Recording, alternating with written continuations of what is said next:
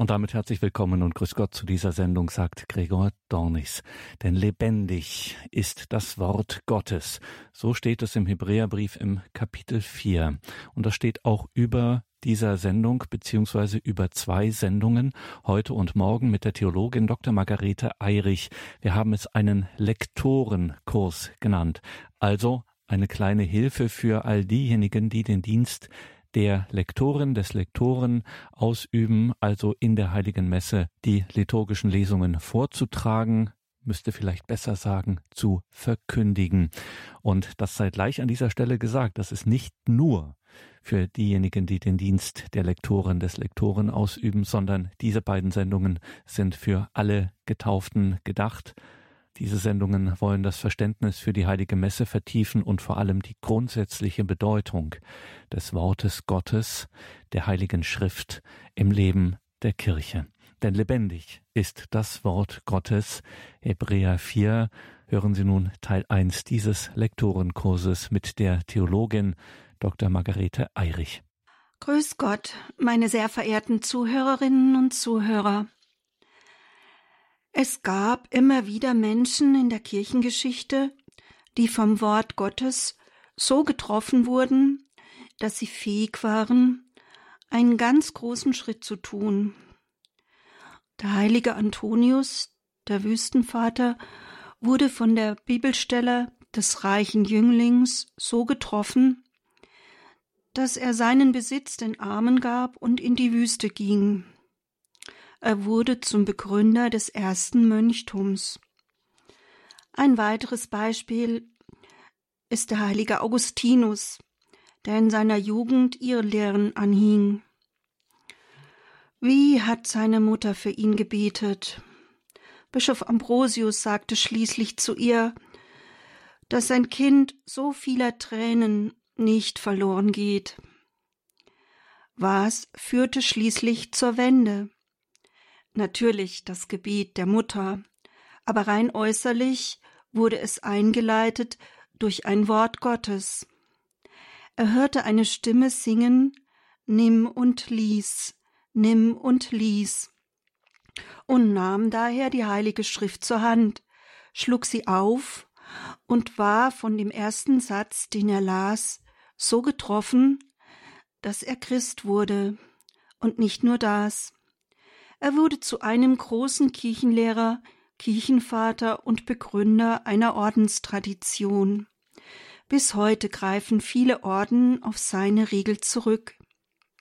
Getroffen vom Wort Gottes wurden der heilige Antonius und der heilige Augustinus zu großen Säulen der katholischen Kirche. Ich könnte noch sehr viele Beispiele anfügen, über die segensreiche Wirkung des Wortes Gottes. Auch die heilige kleine Therese reifte durch das Studium der Heiligen Schrift zu einer großen Kirchenlehrerin heran. Über das so segensreiche Wirken des Wortes Gottes im Leben von Menschen gibt es viele weitere Beispiele. Dazu könnte ich wohl mindestens eine eigene Sendung machen.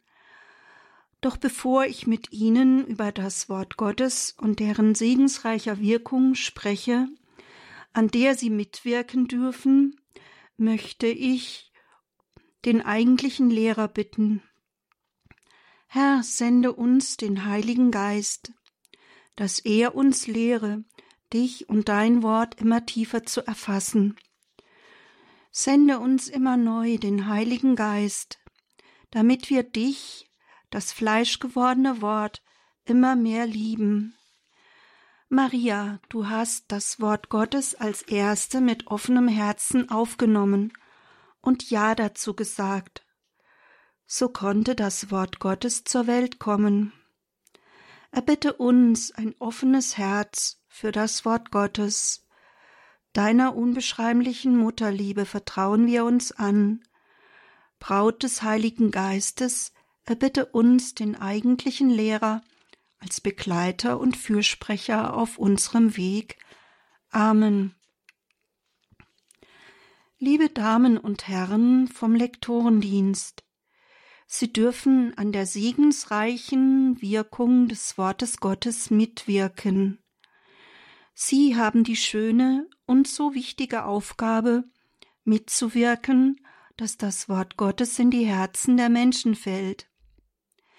Ich spreche der Einfachheit halber, bitte verzeihen Sie mir dies, immer von Lektoren und schließe alle Geschlechter mit ein. Ihr so segensreicher, wertvoller Dienst ist es, mitzuarbeiten an der Wirkung des Wortes Gottes. Sie, liebe Lektoren, tragen dazu bei, dass das Wort Gottes in die Herzen der Menschen fallen kann. Eigentlich müsste diese Sendung nicht ich, sondern die vielen so schön Vortragenden in den heiligen Messen oder bei Radio Horeb machen. Es gibt wirklich sehr viele, die wesentlich besser vortragen als ich. Was mich aber bewegte, diese Sendung zu gestalten, war einfach die Liebe zum Wort Gottes, die Liebe zur Liturgie und das Erkennen, wie wichtig und wertvoll das gut vorgetragene Wort Gottes ist.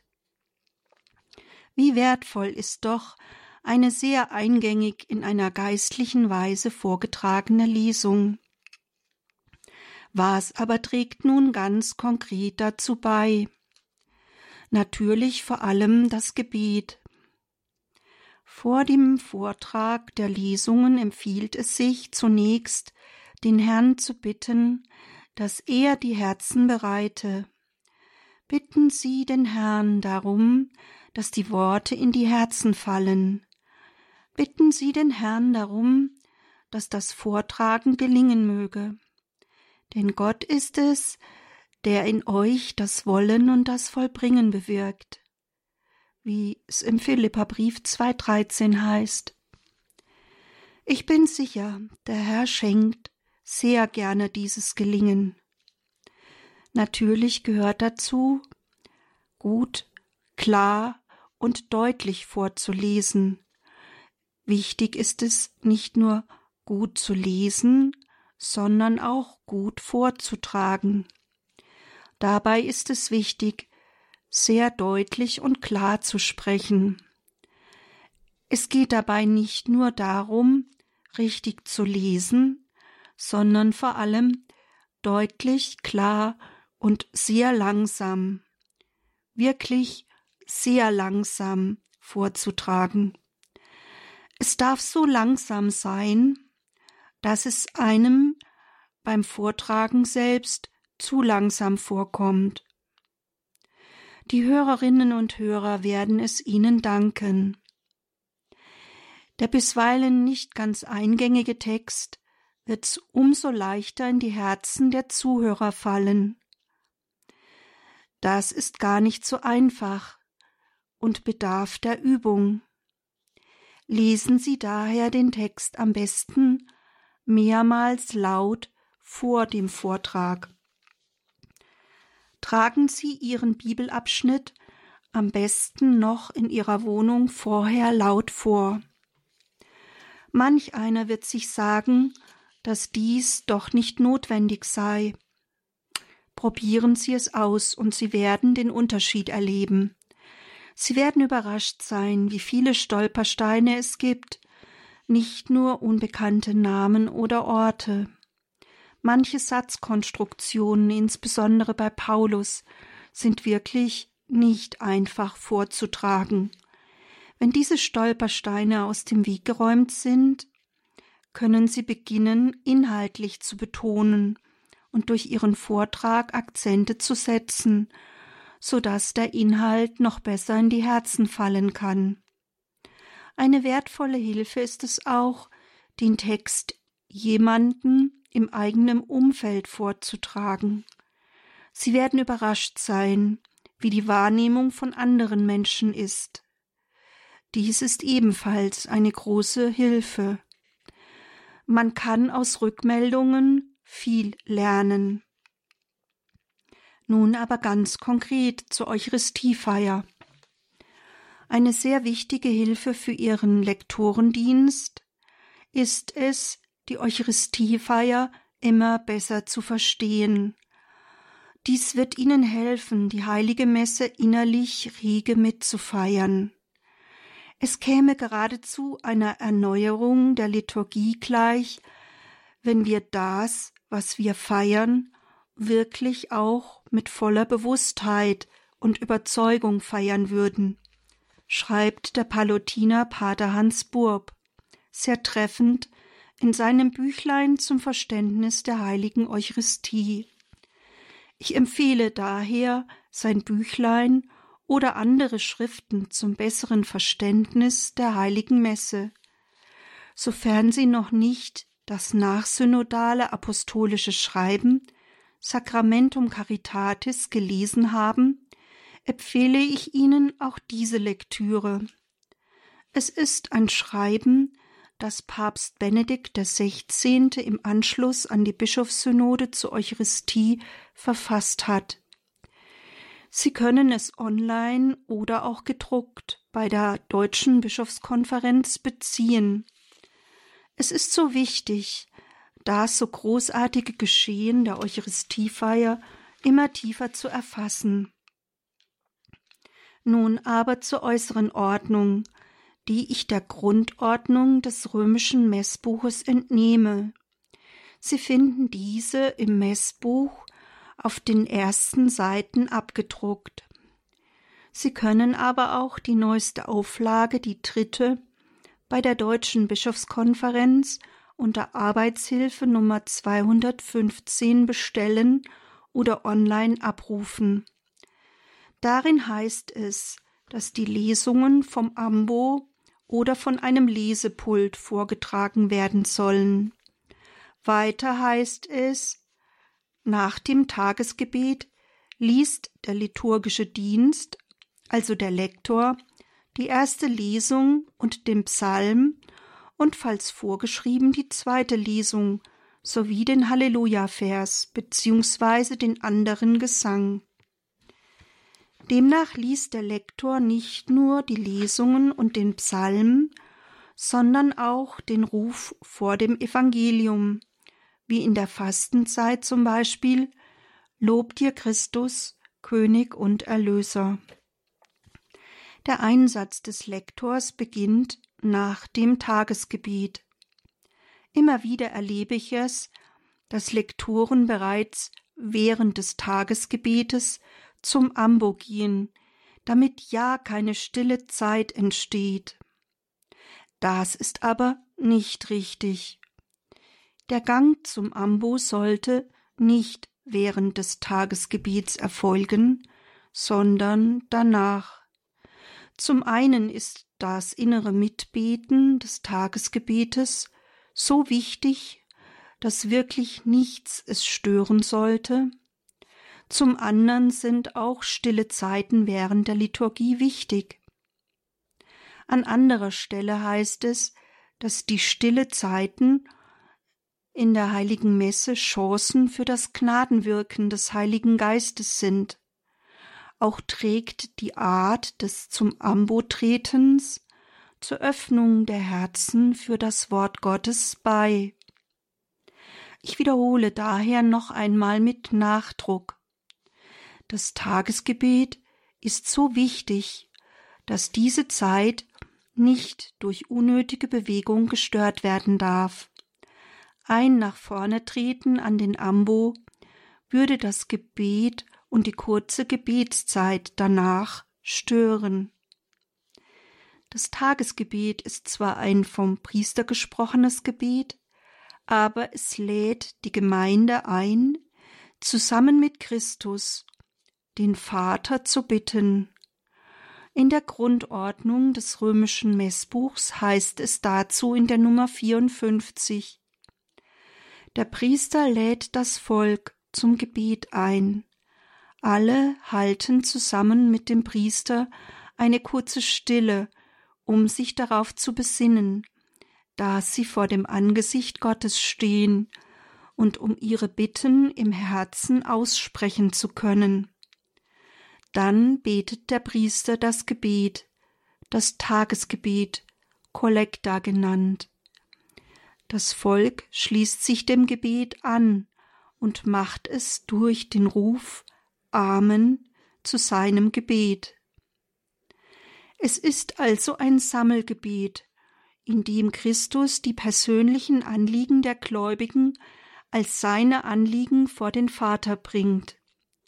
Daher schreibt Pater Burb treffend Deshalb soll zu Beginn des Tagesgebets nach der Einladung des Priesters Lasset uns beten eine Pause eingehalten werden, in der jeder seine persönlichen Anliegen vorbringen kann.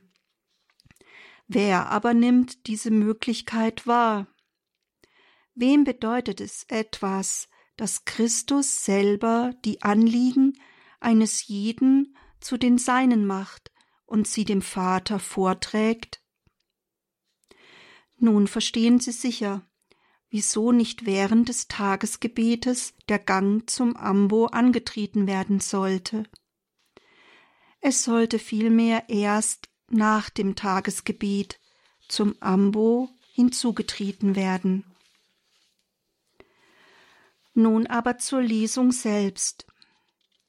Die Lesung ist gemäß der Grundordnung des römischen Messbuchs in der Nummer 34 vom Lektor vorzutragen, also nicht vom Priester oder Diakon.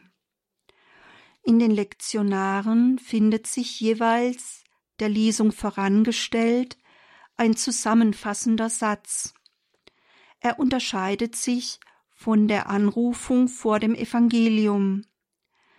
Dieser zusammenfassende Satz vor der Lesung dient dem Lektor dazu, den Kern der Lesung auf die Schnelle zu erfassen. Diese Überschrift ist aber nicht zu lesen. Erkennbar ist dies daran, dass diese in einer kleineren Schrift und nicht fett abgedruckt ist. Auch neuen im neuen Lektionar ist diese in einer deutlich anderen Schrift abgedruckt, um zu zeigen, dass sie nicht vorgetragen wird. Immer wieder stelle ich fest, dass es leider dazu keine Klarheit gibt.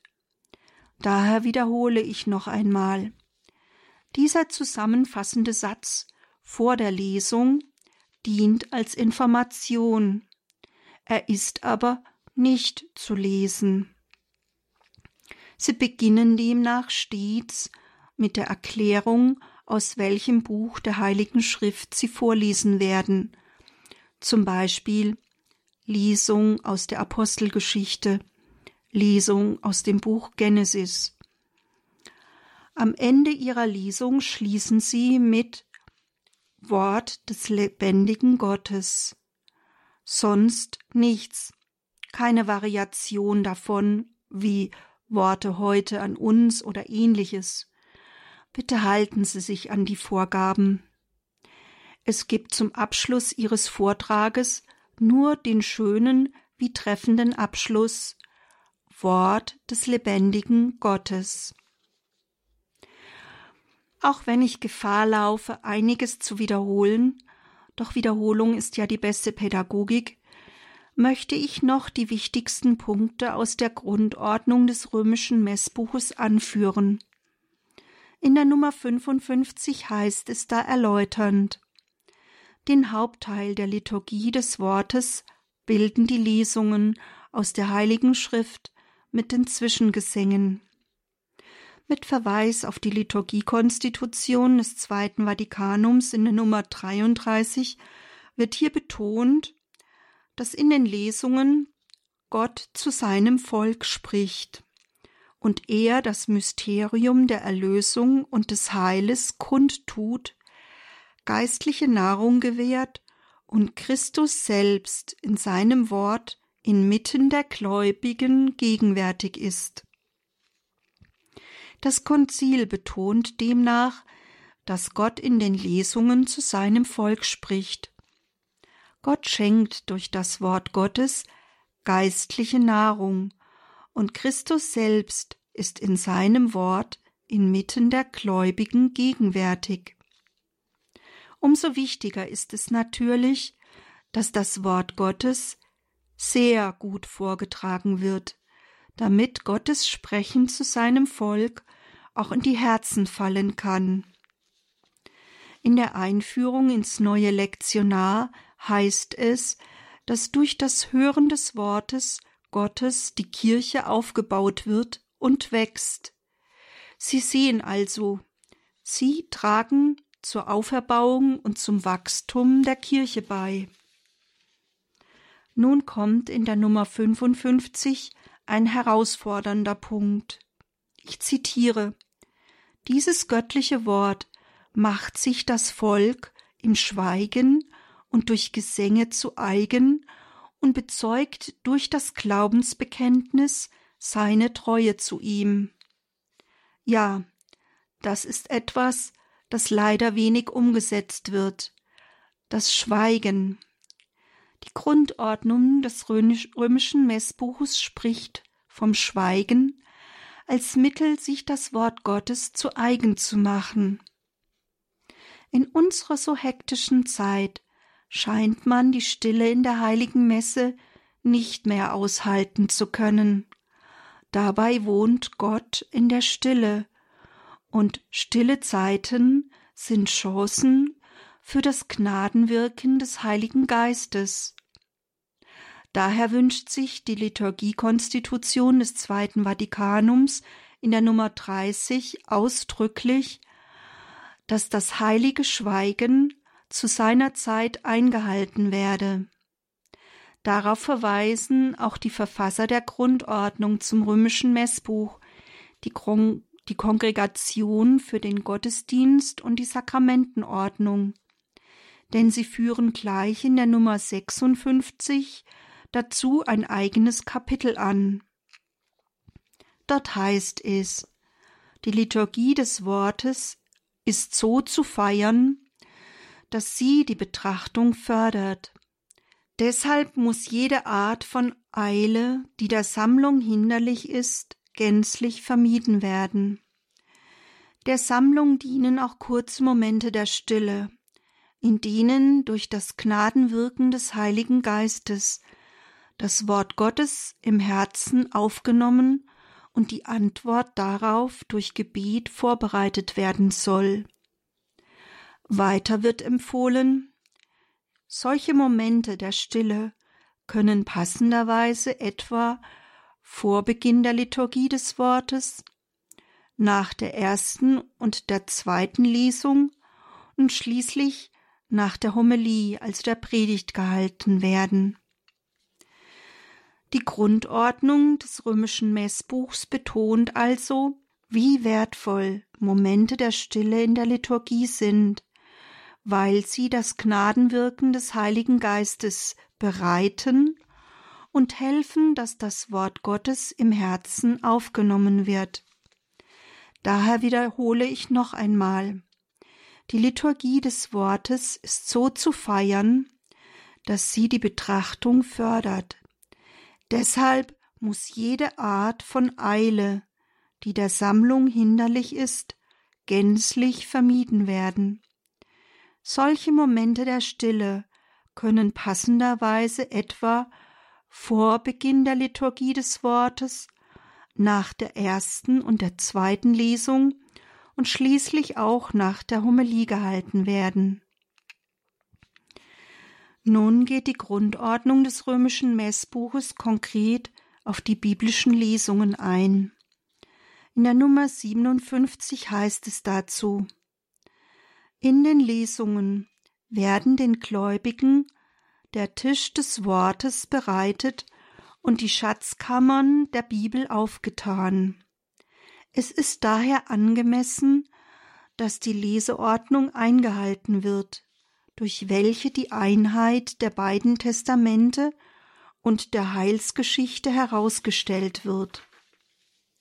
Auch ist es nicht erlaubt, die Lesungen und den Antwortpsalm, die Gottes Wort enthalten, gegen andere nicht biblische Texte auszutauschen. Hier wird demnach betont, wie wichtig es ist, beide Lesungen am Sonntag vorzutragen. Eine Lesung aus dem Alten wie Neuen Testament wird gewünscht, um die Einheit der Schrift und der Heilsgeschichte hervorzuheben. Auch sollen die Lesungen und der Psalm nicht ausgetauscht werden. Weiter wird in der Nummer 58 betont, dass die Lesungen immer vom Ambo aus vorgetragen werden. In der Nummer 59 wird schließlich betont, dass die Aufgabe, die Lesungen vorzutragen, keine Sache des Vorstehers, also des Priesters, sondern eines geeigneten Dienstes, dem des Lektors ist. Nur wenn ein geeigneter Lektor fehlt, hat der zelebrierende Priester auch die übrigen Lesungen vorzutragen. So die Nummer 59. Nach jeder Lesung spricht und singt derjenige, der sie gelesen hat, die Akklamation, also den Zuruf Wort des lebendigen Gottes. Hierauf antwortet das versammelte Volk und erweist so dem gläubig und dankbar aufgenommenen Wort Gottes die Ehre. Auf die erste Lesung folgt der Antwortpsalm.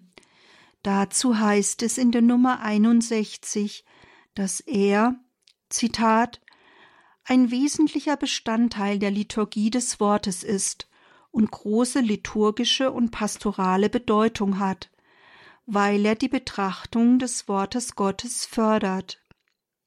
Er soll inhaltlich der Lesung entsprechen und daher dem Lektionar entnommen werden. Ein gesungener Vortrag des Antwortpsalms ist vorzuziehen, wenigstens was die Antwort des Volkes betrifft. Die Grundordnung des Messbuchs wünscht demnach einen vom Gottesvolk selbst gesungenen Kehrvers. Selbst wenn kein vom Gottesvolk gesungener Kehrvers möglich ist, ist das Lesen des Kehrverses vorzuziehen. Bitte verstehen Sie mich recht, ich trage Ihnen hier die Empfehlung der Grundordnung des römischen Messbuchs vor, und diese sieht kein Ersatz des Psalms durch ein Lied vor. Meist gehört zum Lektorendienst auch das Vortragen der Fürbitten.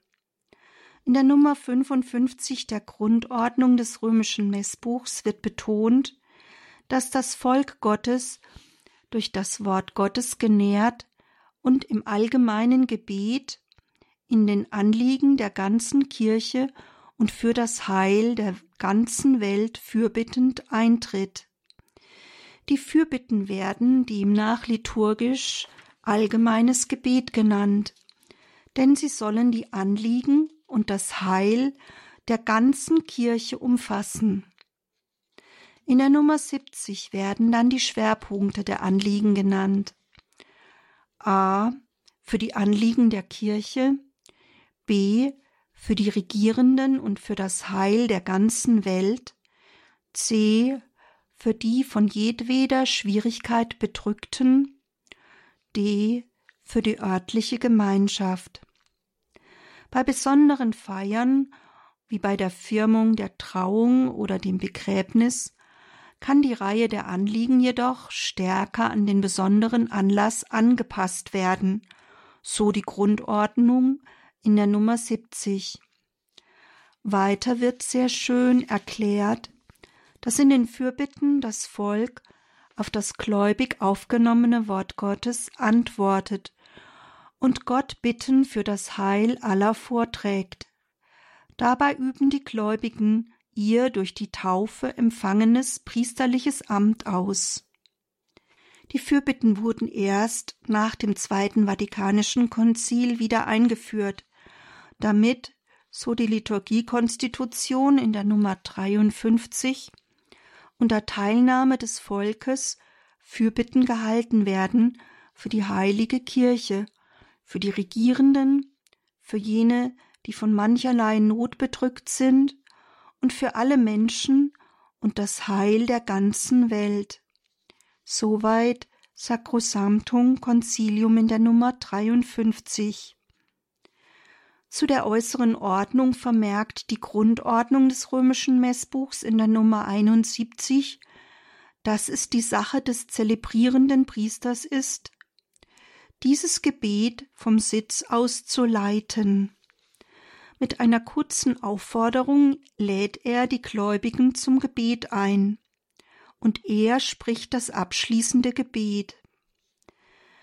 Die vorgetragenen Anliegen sind schlicht, mit kluger Freiheit sowie in wenigen Worten abzufassen und haben das Gebet der ganzen Gemeinschaft auszudrücken.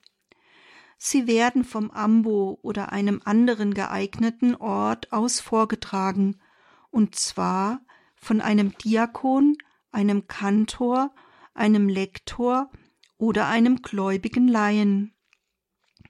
Weiter heißt es in der Grundordnung Das Volk, das dabei steht, drückt seine Bitte entweder durch eine gemeinsame Anrufung aus, die den einzelnen Anliegen folgt, oder indem es schweigend betet. Hier wird in der Tat vermerkt, dass das Volk während der Fürbitten steht. Es tut dies deswegen, weil es beim Herrn für diese Anliegen eintritt. In der deutschen Sprache wird dies mit dem Ausdruck des Eintretens bei Gott sehr schön veranschaulicht.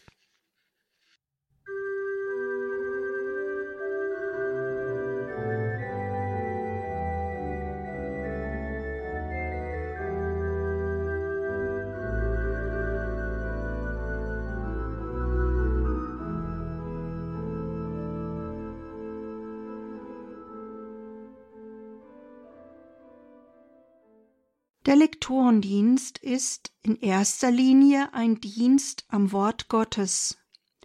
Damit Sie die Größe dieses wunderbaren Dienstes besser erfassen, möchte ich nun auf die große Bedeutung des Wortes Gottes näher eingehen. Ich hatte eingangs bereits herausgearbeitet, wie das Wort Gottes im Leben von einigen Heiligen wirkte. Der Lektorendienst trägt dazu bei, dass das Wort Gottes seine Wirkung auch heute entfalten kann. Ist das nicht ein großartiger Dienst, mitzuwirken, dass das Wort Gottes in die Herzen fallen kann? Sie wissen, eine der wesentlichen Änderungen durch das Zweite Vatikanische Konzil war die Betonung der Actuosa Participatio, der aktiven Teilnahme der Gläubigen an der heiligen Messe. So wird in der Nummer 48 der Liturgiekonstitution des Zweiten Vatikanums dazu aufgerufen, die heilige Handlung bewusst, fromm und tätig mitzufeiern, mit einem tieferen Bewusstsein für das Geheimnis und seiner Beziehung zum täglichen Leben. Dort heißt es weiter, dass die Gläubigen sich durch das Wort Gottes formen lassen sollen. Diese aktive Teilnahme meint demnach vor allem eine innerlich rege Mitfeier der heiligen Messe und ein sich mit Herz und Seele emportragen lassen. Es meint ein sich durch das Wort Gottes formen lassen. Dafür kann es eine Hilfe sein, die Lesungen als ein Wort von Gott heute, hier und jetzt für mein konkretes Leben aufzufassen. Aber vor allem ist es wesentlich, dass das Wort Gottes gut und verständlich vorgetragen wird. Nicht nur für den Lektorendienst ist es daher stets hilfreich, die Lesungen bereits vorab im Schott oder anderen liturgischen Hilfen wie dem Magnificat oder Tedeum oder im Internet auf der Homepage der Erzabtei Beuron durchzulesen und zu betrachten. Dabei darf ich mich fragen, was will mir Gott heute ganz konkret für mein Leben mitgeben? Das Wort Gottes dient einerseits der Stärkung des eigenen Glaubens, andererseits bereitet es die Aufnahme des Leibes Christi vor und führt zum Empfang hin. Ja, es ist demnach Stärkung des eigenen Glaubens und Vorbereitung auf dem Empfang des Leibes Christi. Jesus sagt selbst in Johannes 6, 63, Der Heilige Geist ist es, der lebendig macht, das Fleisch nützt nichts. Die Worte, die ich zu euch gesprochen habe, sind Geist und sind Leben. So können wir auch mit anderen Worten sagen, das Wort Gottes ist Heiliger Geist und macht lebendig. In der Einführung ins römische Messbuch heißt es dazu, wenn in der Kirche die heiligen Schriften gelesen werden, spricht Gott selbst zu seinem Volk, und Christus, der gegenwärtig ist in seinem Wort, verkündet das Evangelium.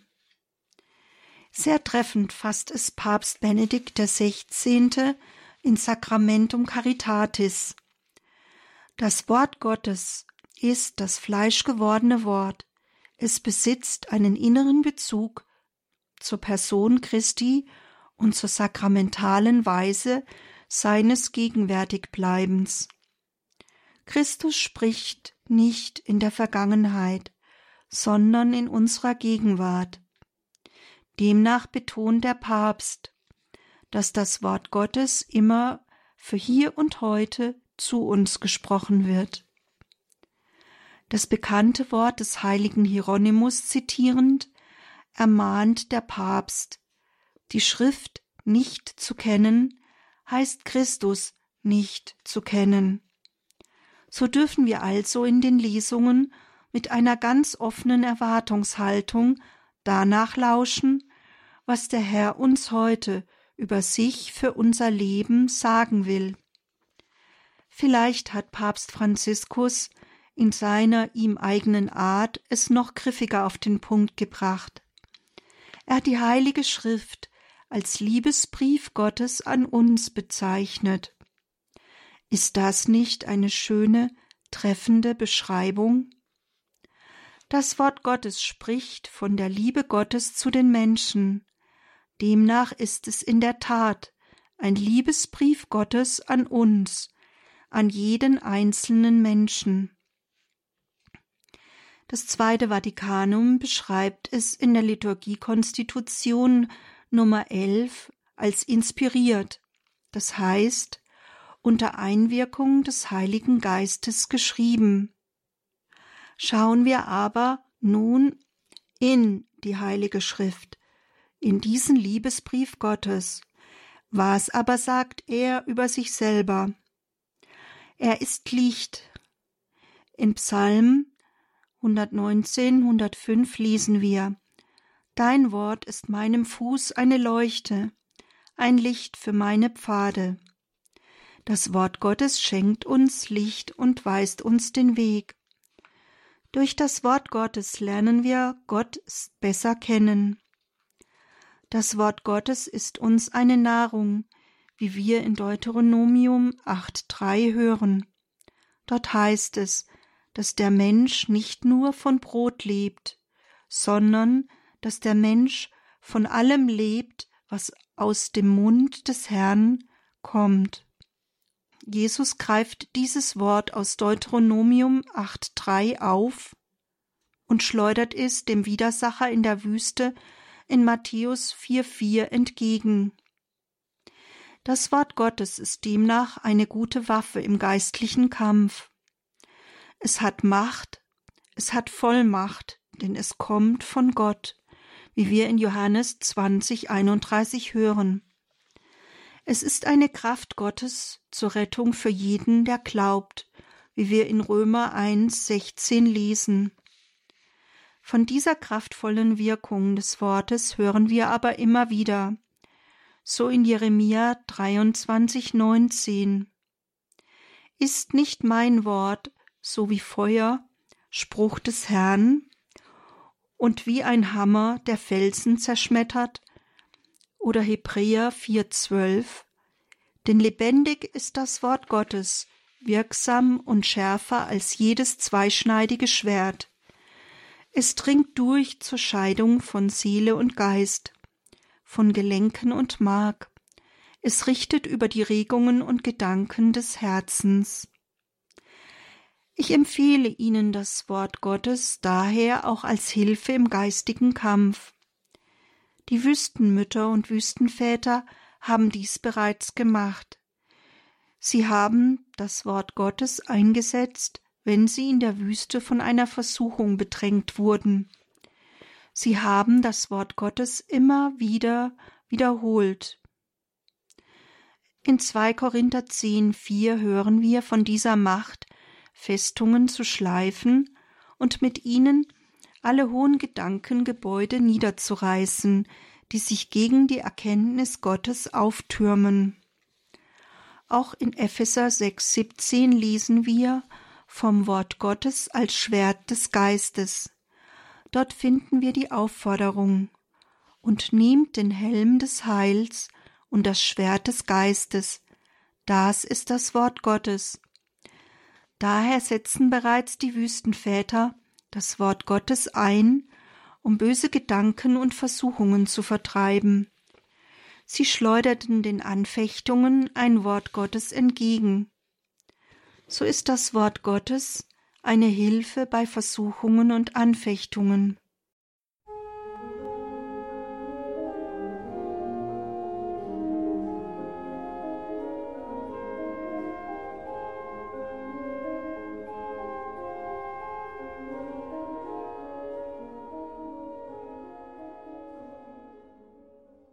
Wissen Sie um die Wirkung des Wortes Gottes?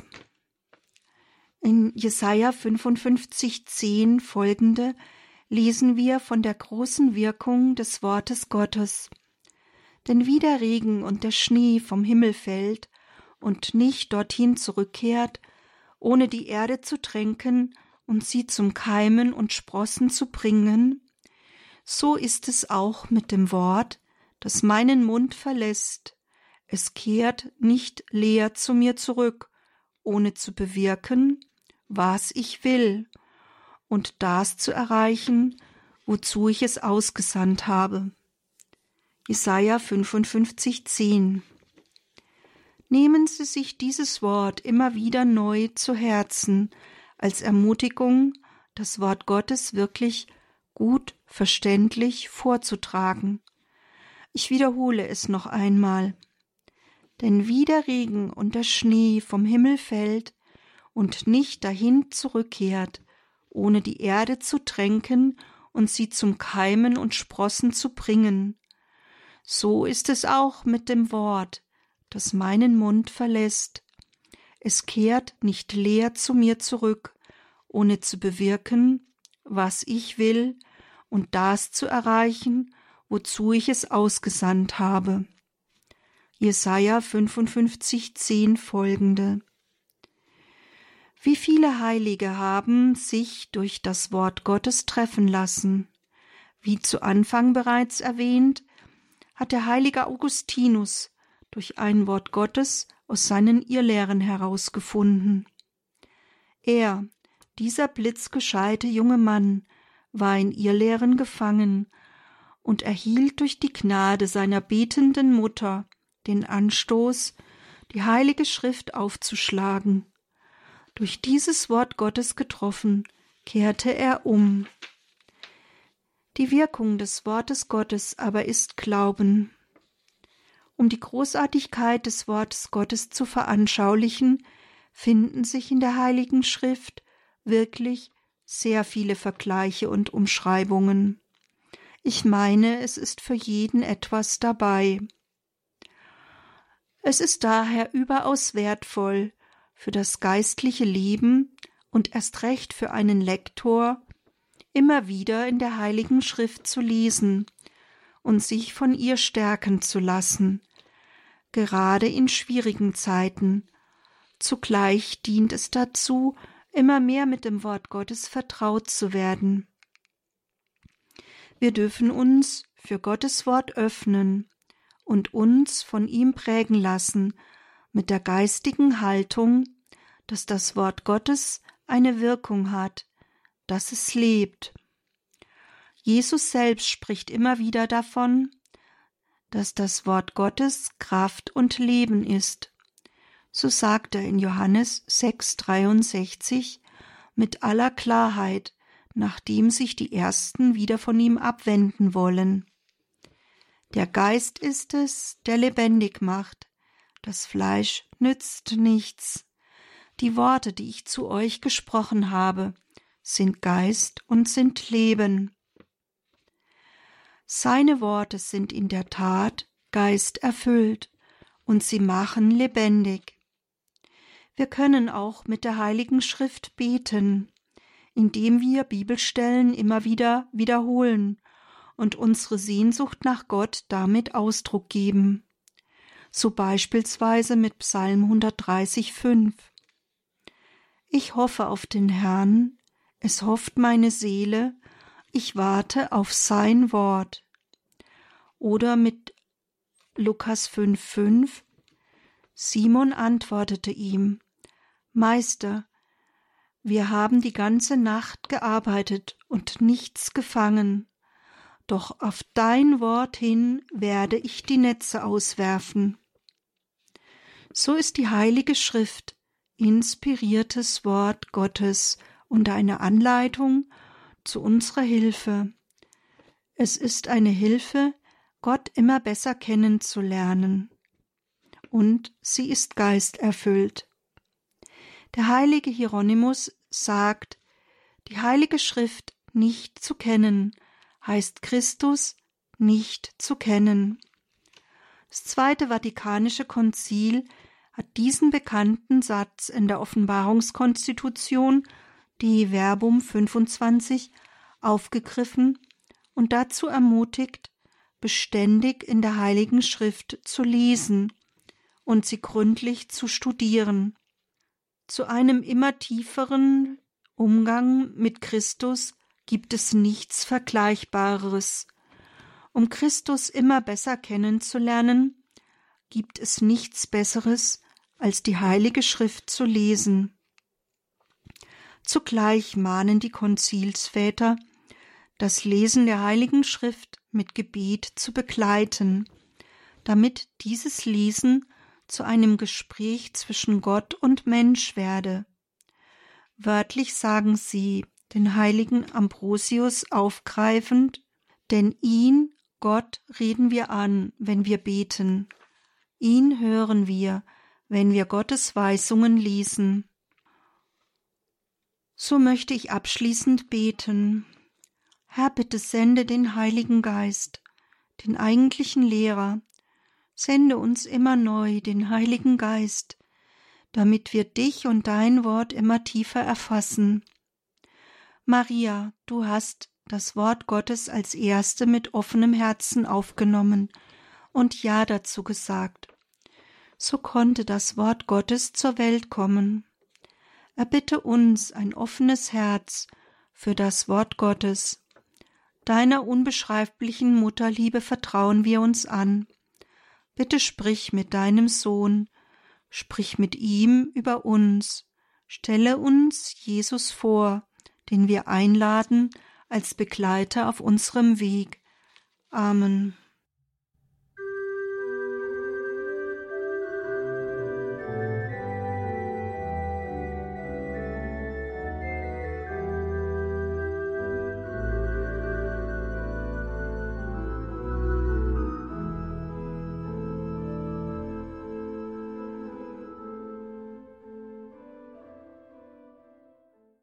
Das war Teil 1 eines Lektorenkurses hier in der Credo-Sendung bei Radio Horeb und Radio Maria. Überschrieben haben wir den mit dem Wort aus dem Hebräerbrief, denn lebendig ist das Wort Gottes. Sie hörten Gedanken von Dr. Margarete Eirich und davon gibt es auch einen zweiten Teil, der wird dann morgen Abend hier ausgestrahlt werden. Ein zweiteiliger Lektorenkurs, nicht nur für diejenigen, die nicht nur diesen Lektorendienst in der Kirche, in der heiligen Messe ausüben, sondern für alle Getauften eine Vertiefung in das Geheimnis der heiligen Messe und vor allen Dingen in die grundsätzliche Bedeutung der heiligen Schrift, des Wortes Gottes im Leben der Kirche. Nicht nur, aber auch und gerade für solche Sendungen ist der Hinweis wichtig, dass es das Ganze nachzuhören gibt auf einer CD, ganz klassisch, die Sie beim Radio Horeb CD-Dienst bestellen können. Kann man auch mehrere übrigens bestellen, wenn man das weitergeben möchte. Und natürlich steht das Ganze dann morgen im Laufe des Tages auch in unserer Mediathek auf horeb.org und in der Radio Horeb App kann man ganz einfach dann natürlich auch teilen in den sozialen Netzwerken, wo immer man das möchte, wenn man denkt, da wäre in meiner Freundesliste in meinen Kontakten die eine oder der andere dabei, für die das jetzt genau das Richtige wäre. Herzliche Einladung also auch dazu, ganz einfach durch diesen Weg des Teilens in den sozialen Netzwerken für die Evangelisation unterwegs zu sein. Danke Ihnen allen fürs Dabeisein. Danke, dass Sie dieses Radio hier möglich machen durch Ihr Gebet, durch Ihr Opfer, durch Ihre Spende. Sie wissen, nach der materiellen Seite gibt es keine anderen Einnahmen bei Radio Horeb als Spenden. Keine Werbung, keine sonstigen Zuwendungen. Es sind ausschließlich die Spenden der Hörerinnen und Hörer von Ihnen. Und damit machen Sie es möglich, dass wir hier in Katechese und vor allem in Gebet und Liturgie miteinander und für füreinander beten können. Ein herzliches Vergelt's Gott Ihnen allen dafür, dass Sie das möglich machen, nicht auszudenken, wenn es diese Radiofamilie so nicht gäbe. Viel Freude im weiteren Programm. Hier folgt jetzt um 21.30 Uhr die Reihe nachgehört. Danach um 21.40 Uhr sind wir zur Primetime verabredet, zur Komplet, dem Nachtgebet der Kirche. Ich freue mich, wenn wir dann im Gebet miteinander verbunden sind. Alles Gute und Gottes Segen wünscht ihr, Gregor Dornis.